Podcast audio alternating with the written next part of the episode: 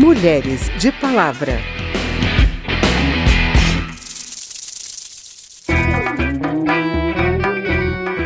Segundo o dicionário Aurélio, feminismo é o sistema dos que preconizam a ampliação legal dos direitos civis e políticos da mulher ou a igualdade dos direitos dela aos do homem.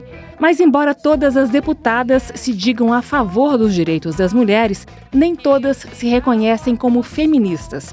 O programa de hoje levanta a seguinte pergunta: o feminismo ainda é necessário? Começamos com a palavra de duas deputadas ouvidas pela repórter Lara Rage.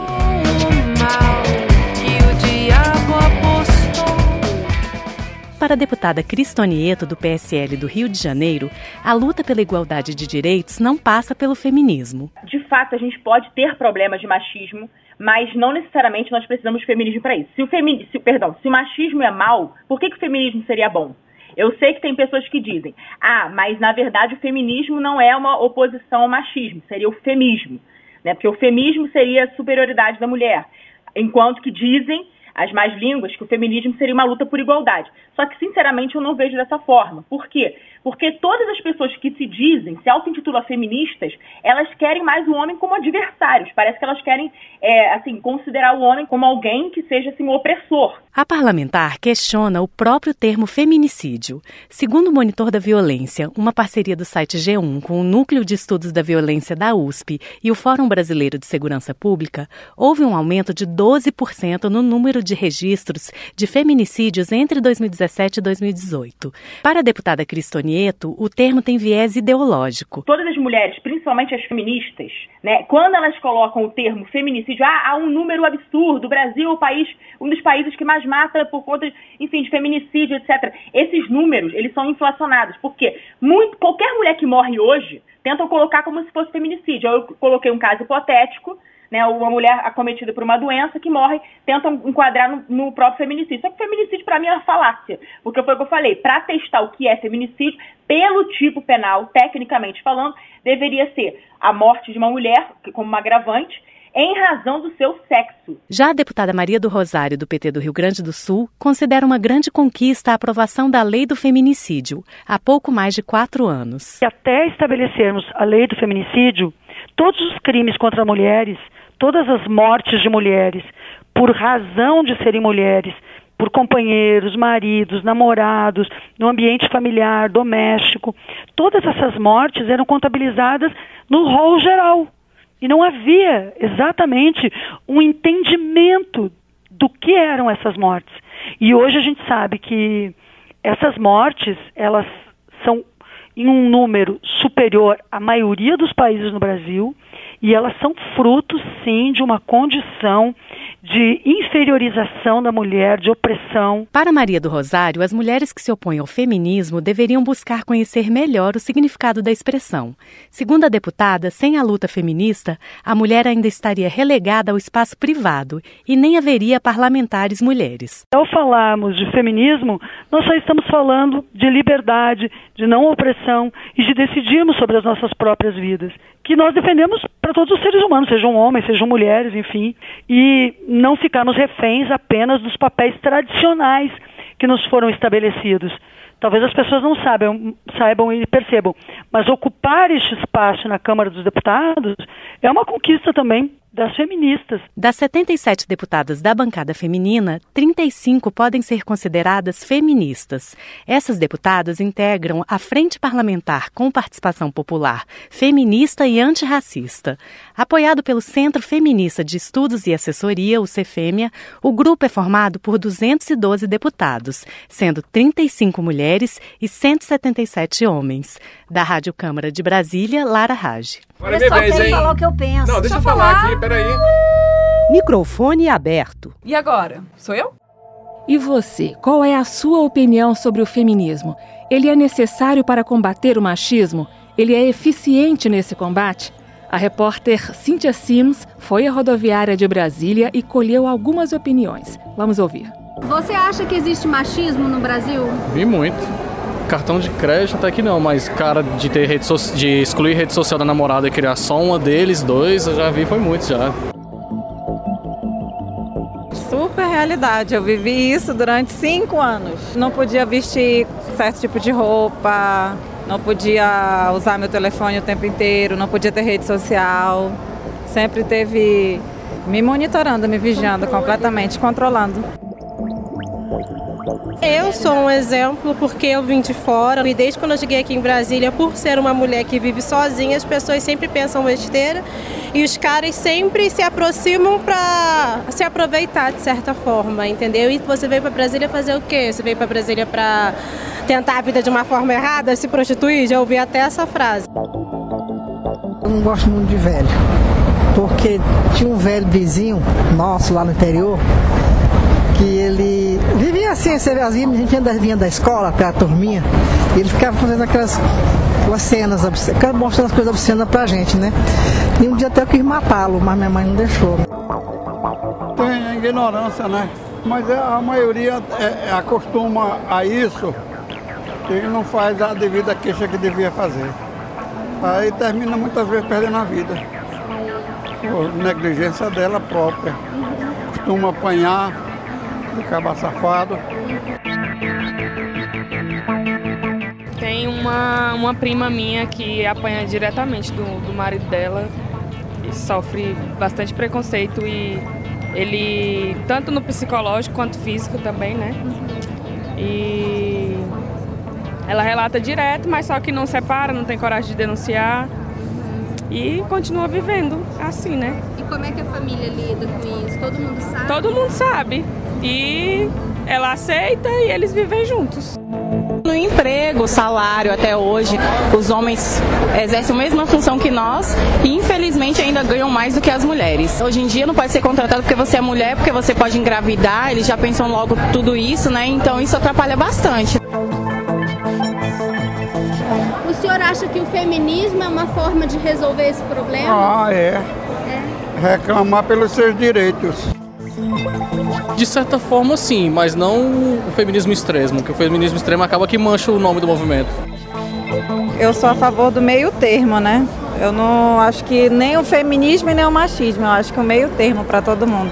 Que eu também não concordo que a gente tem que andar nua, nem andar sem estar depilada, essas coisas, entendeu?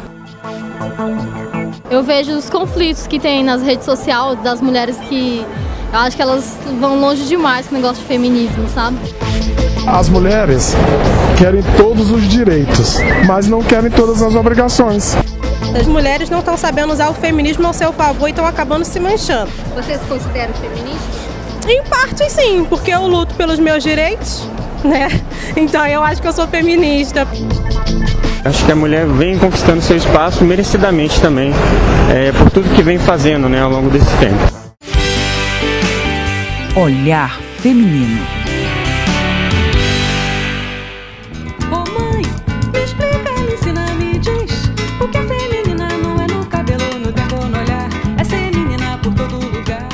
Bem, para encerrar o nosso debate sobre feminismo, vamos ouvir a entrevista que a repórter Paula Bitar fez com a professora e pesquisadora em feminismo e relações de gênero da Universidade de Brasília, Ana Paula Antunes Martins. Será que as demandas por direitos das mulheres e de outros grupos minoritários, como negros e homossexuais, fazem sentido para toda a população ou servem apenas para dividir o Brasil? Bom, Ana Paula, a gente tem visto nos últimos anos um crescimento no debate sobre as chamadas pautas identitárias, né? Que aqui no Brasil a gente acaba tendo aí uh, fortes representantes na luta, por exemplo, contra o racismo, contra a LGBTfobia e contra o machismo também. É, o crescimento no debate ele tem sido tanto do ponto de vista dos defensores dessas pautas quanto numa reação grande contrária também às chamadas pautas identitárias. O que, que explica, na sua opinião, essa reação? Esse movimento, de fato, se tornou bastante visível né, nas últimas, nos últimos anos, especialmente na última década, com é, o fortalecimento das é, legislações né, de enfrentamento à violência contra mulheres, das lutas por direitos humanos e a inserção dessas, dessas pautas na agenda pública, né, na arena pública, faz com que problemas que existem há muitos anos, mas que foram invisibilizados, passem a se tornar problemas públicos. Então, na medida em que essas pautas elas se tornam visibilizadas, né, mais fortes no âmbito do Estado, também abre-se espaço para controvérsias, para discussões, né? No caso especificamente das mulheres, não tem sido incomum, uh, pelo contrário, até tem, tem ficado cada vez mais comum, né, que mulheres, tanto nos espaços de poder quanto é, em outros espaços, questionem o feminismo, se considerem às vezes antifeministas, reconheçam até é, um papel importante de feministas do passado, por exemplo, aí na garantia do voto feminino, mas não se identifique com o feminismo de hoje. Por que, que isso acontece? Se a gente for pensar retrospectivamente, há 10 anos atrás, a gente não falava no Brasil muito em feminismo. E esse movimento, especialmente a partir de 2011, que foi uma, um ano marcante quando aconteceu a Slut Walk no Canadá, né, que no Brasil se chamou Marcha das Vadias, muitas mulheres começaram a ir para as ruas reivindicar seus direitos, especialmente no tema do enfrentamento ao estupro. Então, a gente teve de 2011 até recentemente, até agora, um processo muito intenso de mulheres que passaram a se identificar com o feminismo. Então, ao mesmo tempo que você tem essa, esse movimento muito forte, você, e você tem a, a ação do Estado, você também tem um processo mais recente né, de um crescimento do conservadorismo no mundo. Há um processo de expansão da arena pública, um processo de expansão da própria democracia, né, que faz com que setores conservadores busquem é, retomar a velha ordem. Ana Paula, o que, que você responderia às pessoas, em especial às mulheres, uh, que dizem que o feminismo não é mais necessário, que essa luta, uh, que, que os direitos já foram conquistados? Que nós precisamos observar né, as evidências de que mulheres ainda recebem salários inferiores aos salários dos homens, né, que nós ainda não conseguimos ocupar espaços né, de decisão, de poder, e que uma sociedade que se pretenda democrática é uma sociedade que precisa garantir espaços igualitários, né, equânimes para todas as pessoas, né, que a gente possa levar em consideração todos os marcadores sociais da diferença, né, de pessoas negras, né, pessoas com deficiência, pessoas de diversas orientações sexuais, né, identidade de gênero, para que a gente possa ter uma sociedade que construa a partir da diferença, né? Eu conversei com a Ana Paula Antunes Martins, doutora em Sociologia pela Universidade de Brasília, professora no Departamento de Gestão de Políticas Públicas da UNB, pesquisadora em Feminismo e Relações de Gênero e colaboradora do Núcleo de Estudos e Pesquisas sobre a Mulher da UNB. Ana Paula, muito obrigada pela entrevista. Obrigada a todos os ouvintes e um abraço, Paula, para você. Bem, esse foi o Mulheres de Palavra, com reportagens de Lara Rage, Cíntia Sims e Paula Bitar. A produção é de Lucélia Cristina e de Cristiane Baker, e os trabalhos técnicos de Leandro Gregorini e Indalécio Vanderlei. Apresentação de Carmen Delpino e edição de Verônica Lima. Se você tem alguma dúvida, mande pra gente. O e-mail é radio@câmara.leg.br e o WhatsApp é 61 999 78 90 80. O Mulheres de Palavra é produzido pela Rádio Câmara e transmitido pelas rádios parceiras em todo o Brasil, como a Rádio Grande Rio FM de Cabrobó, Pernambuco. Você pode conferir todas as edições do programa no site radio.câmara.leg.br barra Mulheres de Palavra. Uma boa semana e até o próximo programa.